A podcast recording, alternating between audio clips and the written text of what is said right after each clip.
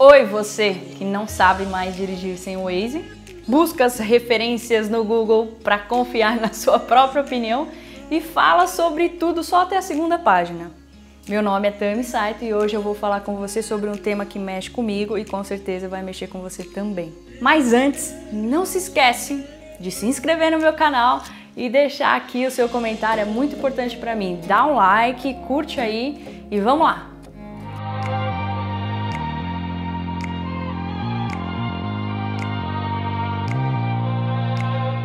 Certeza você já usou o Google, nosso amigo Google, assim como eu um dia já digitou como fazer alguma coisa. Por exemplo, como viajar de graça, como ser rico dormindo, como fazer bolo de cenoura, como fazer uh, o dia ter 48 horas, como, enfim, tantos comos por aí.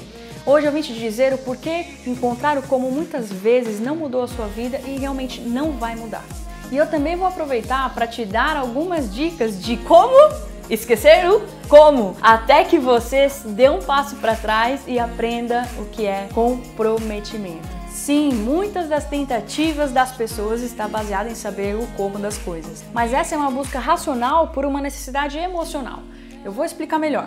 Pense em alguém que, por exemplo, quer emagrecer. Então essa pessoa se lembra da última vez que ela fez uma dieta, da última vez que ela se matriculou na academia e assim por diante. Então ela se decide contando uma historinha que precisa descobrir como fazer isso funcionar dessa vez. Emocionalmente, ela saiu em busca de um passo a passo ou uma resposta mais adequada para os seus comportamentos atuais.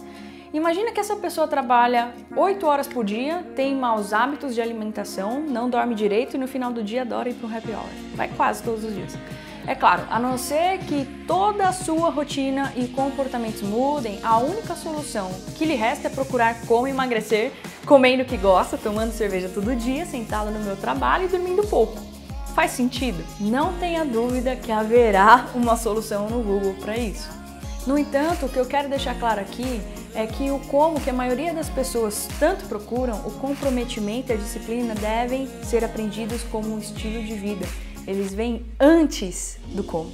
As pessoas pensam demais naquilo que deveriam fazer para conseguir os resultados dos seus sonhos, ao invés de pensar em quem elas poderiam se tornar se fossem disciplinadas e comprometidas. Pensar em tarefas para alcançar resultados, mais do que pensar em quem você vai ser ao chegar lá, faz com que seu cérebro entenda tudo como obstáculos. Obstáculos que você precisa enfrentar. Você pode ter obstáculos, mas para superá-los você precisa de uma visão clara onde está indo, de quem você é e aonde quer chegar. E isso só é possível através da crença que potencializa sua identidade, sua capacidade e também a crença de quem você merece. Você merece, por exemplo, ter uma vida mais saudável, com mais energia. Isso faz sentido para você? Disciplina é o que faz a alta performance acontecer.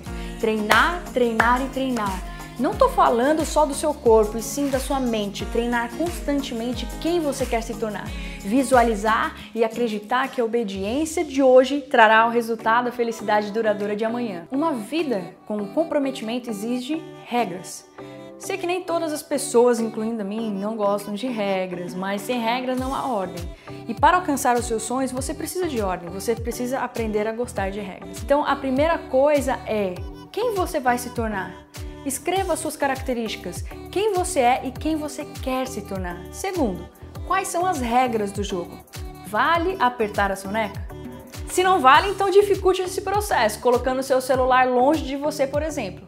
A terceira é: crie rotinas que lhe facilitem alcançar as suas metas. Por exemplo, tenha uma agenda, separe suas roupas antes, marque as decisões difíceis que você precisa tomar para o período da manhã. Quarto, Visualize todos os dias a sua lista de características, crie um mural e fale positivamente sobre a sua vida. Quinto, invista em você, em conhecer quem você é, sua mente, o seu corpo, suas habilidades e suas deficiências. Saiba claramente que existe dor sim em viver com comprometimento, a dor do sacrifício, que nada mais é do que aprender a viver de uma nova forma, como ganhar novos músculos.